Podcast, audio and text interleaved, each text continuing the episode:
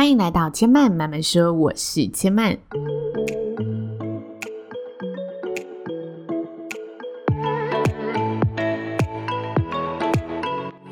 目前频道在 Apple Podcasts、Spotify、KKBox 以及 Google Podcasts 都听得到。喜欢的朋友欢迎帮千曼订阅并留言评论，让更多人可以认识千曼慢慢说喽。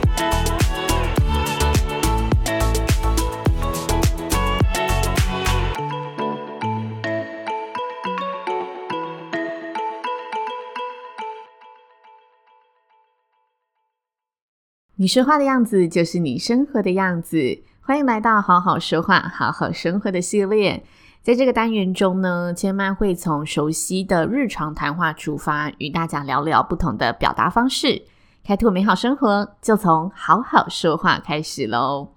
今天呢，想要跟大家来聊的话题呢，延续上周的观众提问，要来跟大家聊聊如何在一分钟内介绍出自己的特色。因为上一集节目呢，跟大家聊了这位听众朋友的三个问题，然后聊完第一个呢，时间就差不多了，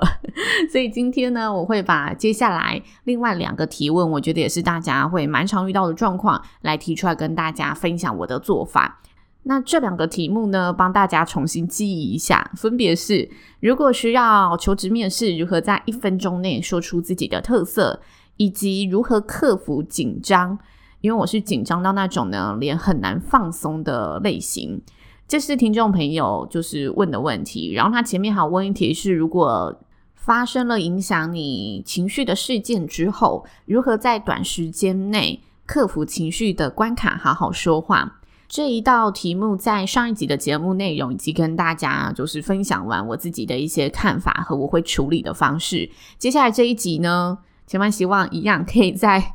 十五分钟上下跟大家聊完接下来这两题。首先是如何在一分钟内说出自己的特色。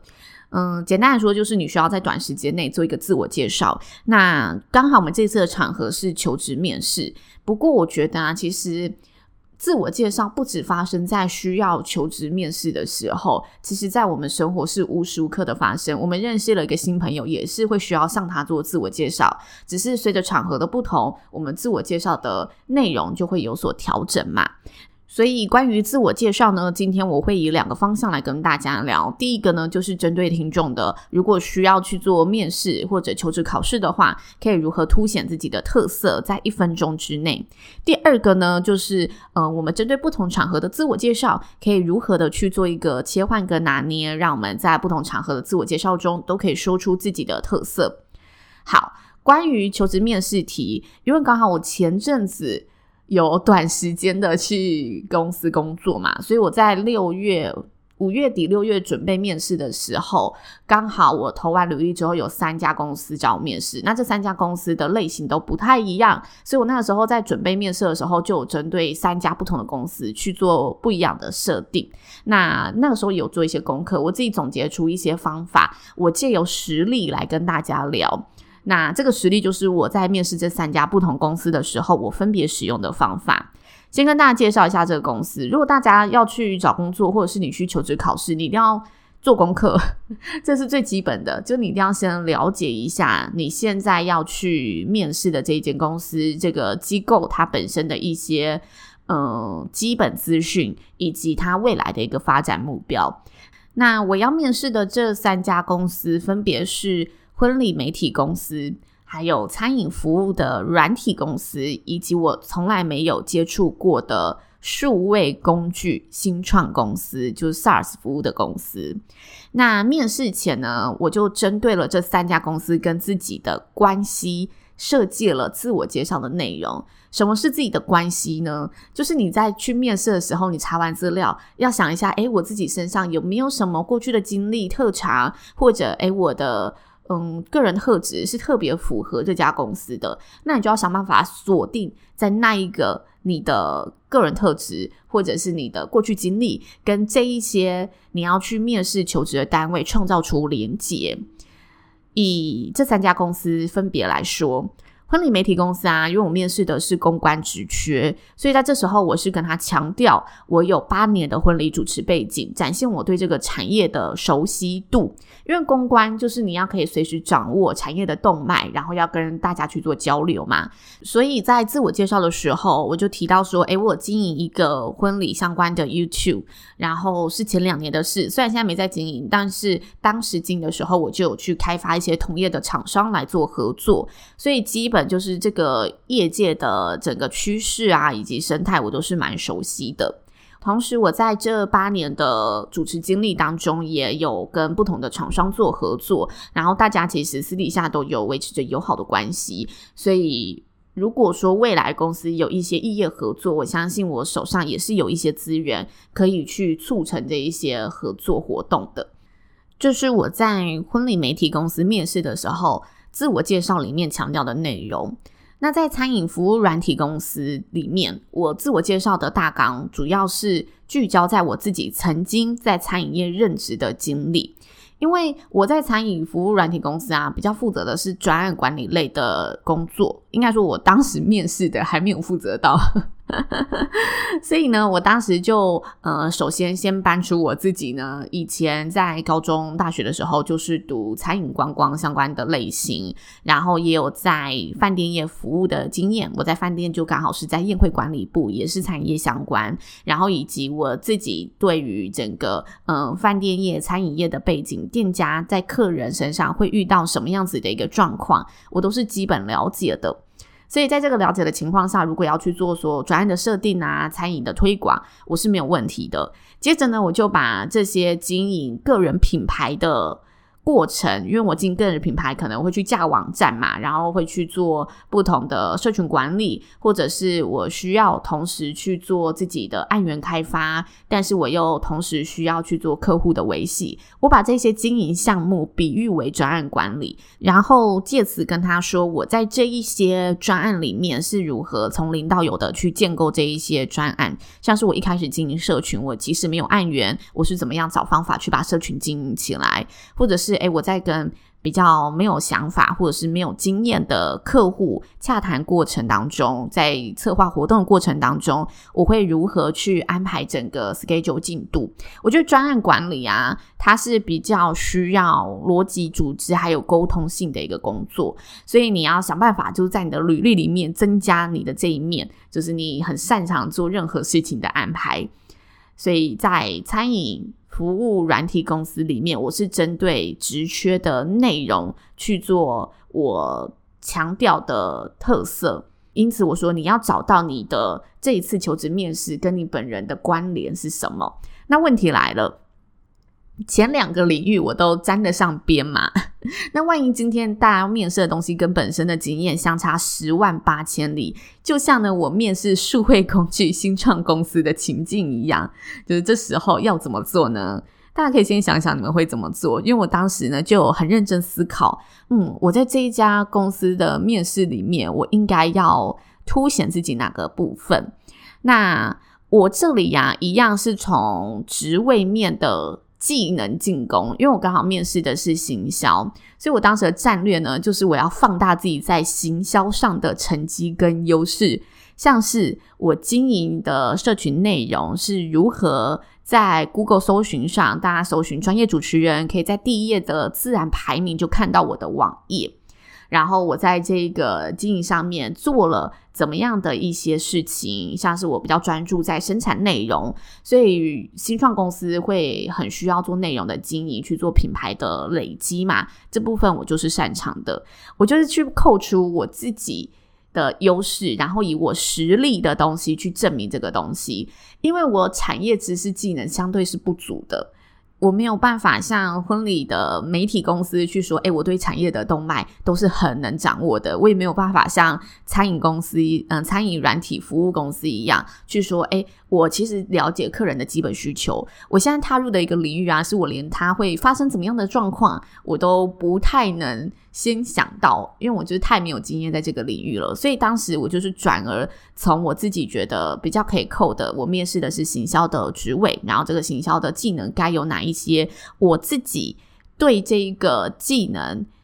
呃有有过的成绩是什么。我去强调这一个成绩，然后包括我自己从二零一九年经营 Podcast 的经验，在这个 Podcast 上面我是怎么样累积这个收听，然后我就直接拿出实际的数据，就是现在我的单集收听平均七天就可以有一万上下的一个听众收听次数，而且是不累积收听次数，就等于我一个礼拜会有一万多个人。不重复的装置在听我的节目，我就直接把后台的数据拿出来跟大家讲。那当然一开始其实我一个礼拜 差不多，我记得好像差不多才五百多人，我就很开心了。所以新创公司，我觉得他当时要看的是你有没有办法持之以恒的去找到问题，然后解决问题，然后坚持下去。因为新创公司它就是一直。一直变化的公司嘛，但是它的目标就是你一定要把公司经营起来，所以重点就是你要如何经营这个东西。我就刚好拿我过去的这些成绩去面试这个职位。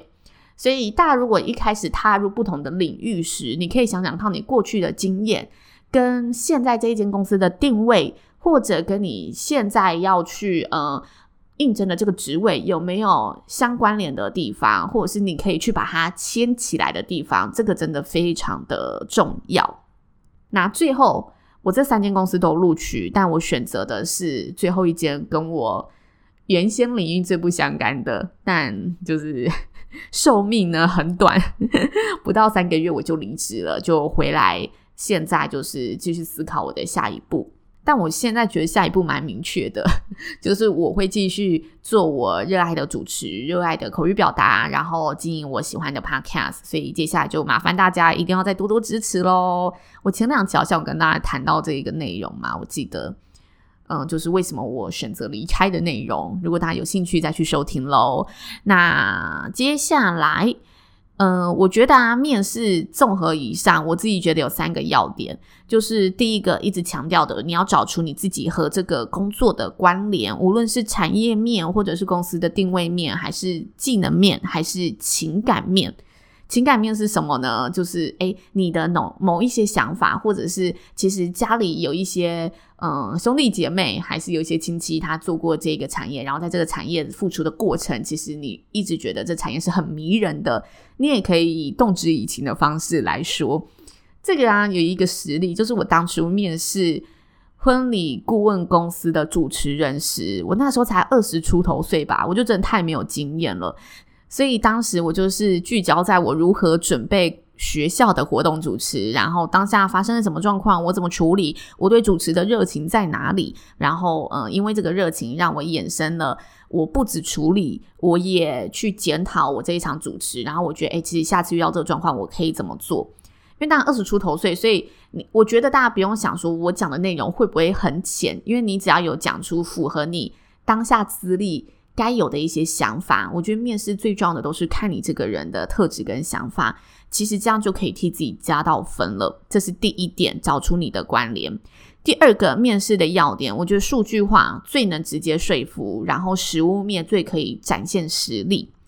这个在说话的幸福力里面，大家可以去听听看。那数据化，以上面的例子来说，我以 SEO 的自然流量排名来展现我自己经营内容的一个成绩嘛。然后我说，八年以上的婚礼主持背景，其实也展现出了我自己在呃婚礼产业的一个掌握度跟熟悉度。这些都是你说出数字的时候，大家会有有感的地方，大家会觉得，诶，对耶，这个八年真的是很久，或者说，哦，SEO 可以抽到第一名，那真的是小有成绩。你可以用数据来吸引人。那在实物面。就是陈述你在做这些事情的时候遇见了什么事情，然后你当下是如何处理应对的。我觉得在面试的时候，他们会比较希望看到的是你是如何解决问题的。然后除了处理面对之外，你精进自己的东西，你做了哪一些的调整？这些调整为你带来了怎么样的一个影响？哦，我记得当时我面试那个软体服务新创公司的时候，他就问我说：“如果现在你的网页要做改版，因为我们是线上面试，所以他其实马上搜寻，他就发现，诶，真的是在第一页就可以看到我。然后他点进去就说，如果针对这个网页要做改版，你会怎么样去优化它？”那因为是我自己做的，所以我很熟悉。我就说，如果针对这个呃网站的话，我现在比较是以作品集的概念去呈现它。但如果接下来我要扩大我的服务范围项目的话，我会更去注重使用者的一个动线，就不光是作品的展示，你在这里也会去找到我如何去介绍产品服务面的东西。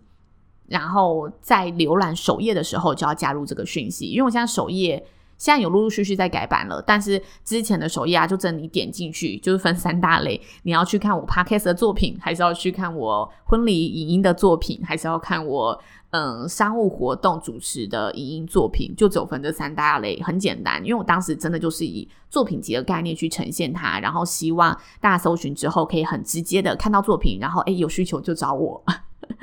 但是当时主管问我这一道题目的时候，我觉得诶他真的有在。嗯，设问题，然后去想听听看你自己的个人想法是什么。就这道题目是很活的题目，你嗯没有一定的 SOP 做法，但他可以从中知道你的思考脉络是怎么走的。所以我觉得，诶，这道题目其实让我蛮惊艳的。我自己觉得，哦，好，这个老板很值得跟。所以我当时选择的时候，其实也有点在考虑。呃，我觉得当时面试的时候，老板提出的问题，他会是怎么样去。带领这一个团队的，我觉得当时那一间公司的老板，他谈论的问题都是比较开放式的问题，然后他真的就是想听你自己的做法是怎么样。相对，我觉得他在管理上面一定也是比较开放式的状态，的确也真的是这个样子。所以，我觉得面试的时候，大家也可以反向的去观察这个东西是不是你喜欢的，然后这个呃风格是不是你向往的。我觉得这些。是我们在面试者的时候，除了准备自己，也需要去观察对方，才有利自己找到更合适的工作的方向。好，那接下来我觉得面试的第三个要点就是不要害怕承认不足，重点是承认之后你怎么展示决心。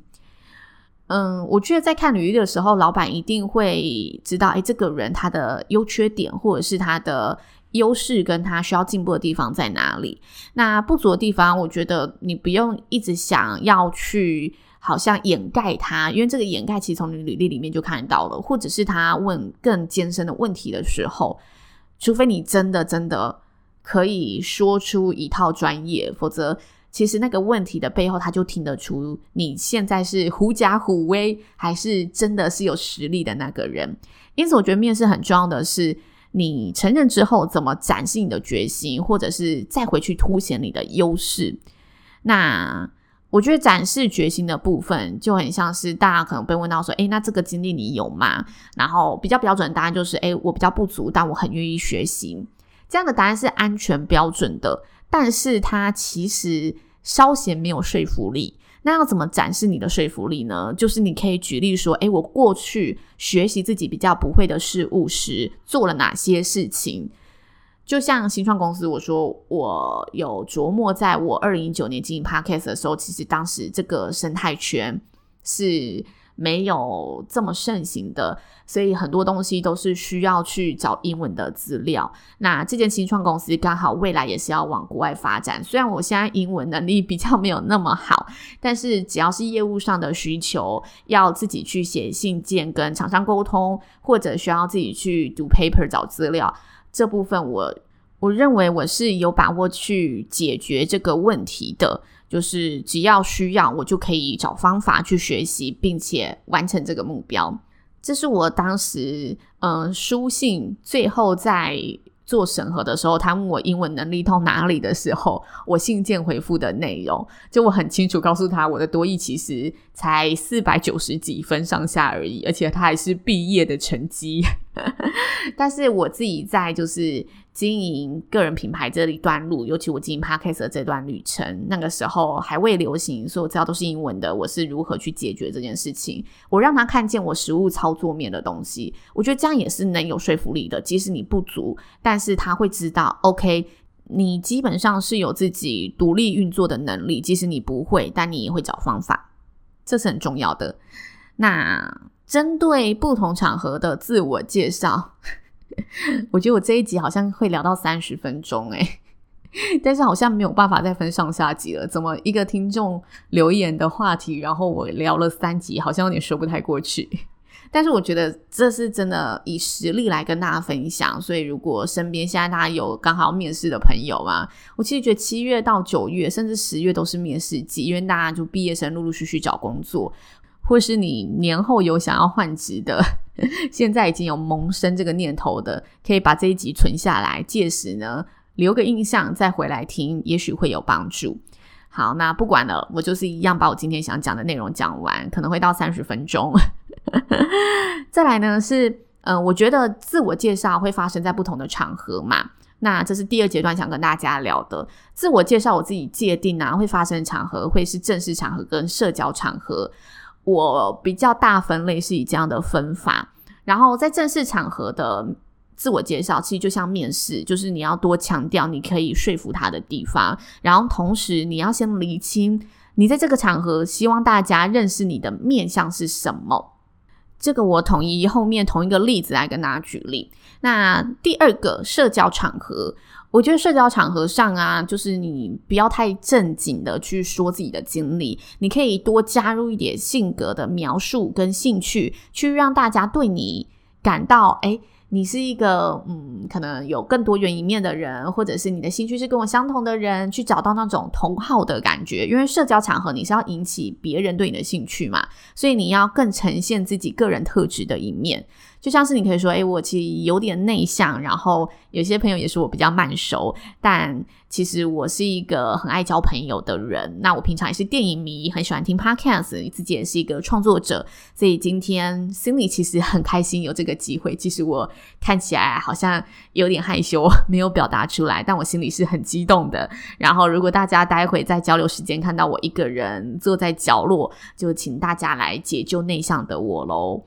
你可以多一点形容词，然后多一点情境感，或者多一点心里话，让大家去对你感兴趣，或者让大家感受到你的呃魅力所在。这是社交场合。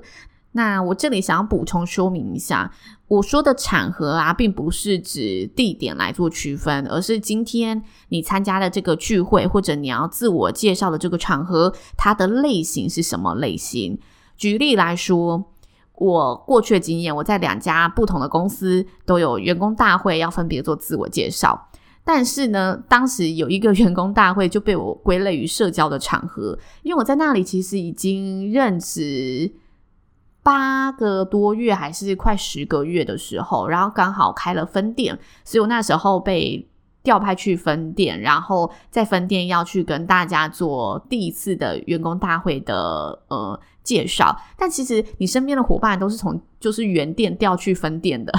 所以这时候你要做自我介绍的时候，就不像是一开始你需要去很正式的介绍自己，而是你要诶想办法凸显诶我希望在这个自我介绍里面，大家可以更认识我的性格。所以在那一次员工大会，我是以社交场合来定义。那社交场合我怎么定义呢？我记得当时我就凸显出我要让大家记得我的英文名字怎么念，然后记不得的也要看到我知道，诶，我叫什么名字。那我当时怎么做呢？我真的非常认真的 准备那一次员工大会的自我介绍，因为所有公司的呃各部门的主管跟老板都会在，然后我们部门主管就说。这一次介绍的人就是你们两个了，你们两个一定要替我们部门，嗯、争取面子，让大家觉得我们部门都是很优秀的。所以我就很认真的想要替我们团队争光。我当时呢，虽然是以个人的立场说，诶，我要让大家记得我，但是我也希望大家诶感受到我们就是宴会计划不是很活泼的，所以我以歌曲的方式。来做包装，而且那时候我们是在宴会厅里面做员工大会，背后还有那种 LED 投影布幕，我还做了影片去搭配。我简单讲一下，我就是跟大家说，诶，我是哪个部门的啊，然后其实我的英文名字很常被人家念错，我要教大家正确的发音，我叫 Charlene，来，请大家跟我念一遍。那就听到一些声音说 Charlene，然后我说，嗯，很长呢。有客人的妈妈、新人的爸爸妈妈就会叫我哎、小丽呀，哎、我也找那个小丽呀，我不是叫小丽哦，我叫 Charlene，有一个很浪漫的口吻 Charlene。但其实那时候心里应该觉得我很烦。接下来我就说，哎、欸，没关系，如果大家觉得这个音真的太难发了，我们以一首歌曲让大家呢增加对我的记忆。这首歌曲是什么呢？我就放了那一首歌曲的影片，叫沙啦啦啦啦。Sha la la in the morning。如果有走音或者歌词唱错的，请大家就请包涵这样子。但是诶，大家就会瞬间觉得气氛是有点被活络起来的。那我说诶，如果真的觉得英文名名字真的太难念了，没有关系，我的中文也是很好记的，而且国台语都可以通。我叫千曼，那千曼翻成台语怎么念呢？就是千曼。刚好当时呢有很火红的一首歌嘛，就是千万唔通，千万唔通，爱我爱甲口袋破一空。我就诶、又用一首台语歌去带出诶、我的名字叫什么，然后我就一样补上。如果中间有走音或发音不标准的，也请大家多多见谅喽。但我最后就跟大家说。我其实说新人也不算是公司的新人，然后大家都有几面之缘，我们都见过了几次。那也许就是认得脸不认得名字，但希望透过今天的介绍，大家可以记得我的英文或者记得我的中文名字，然后我们下次见面就可以打声招呼。这是我在员工大会的自我介绍，现在想起来觉得有点荒唐，当时真的是蛮不 care 形象的。那在。这一间新创公司，其实我入职一个月的时候，也有一个呃固定的整间公司八十个人的一个月会，然后月会大家新进人员都要轮流做介绍。这时候我就不太以这种社交场合来界定了，因为它是我第一次。在整个八十几个人的伙伴当中，要去介绍我自己，所以那个时候我准备的方向就是比较偏面试的方向。但因为我已经有确定的职位了嘛，所以我就是告诉大家，哎，我的职位是行销经理。然后我其实在行销方面比较擅长的是活动的筹备、举办，然后以及嗯，在社群上面的经营、网站上面的维护。同时呢，我有点小心机，我在那一场的嗯自我介绍里面也。同时推广了一下我的 podcast，但是我这时候也有运用到数据来说话。我就说，其实我也有经营自己的 podcast，然后如果平常听 podcast 的朋友，啊，也有机会也可以支持一下我的节目。节目叫千曼慢慢说。那目前台湾总共有九千多个，将近一万个的嗯中文节目。那我的排名大概可以在 Apple Podcast 上面，嗯进到前两百名，但它就是一个浮动的榜单。但是最近有点下滑了，所以请大家。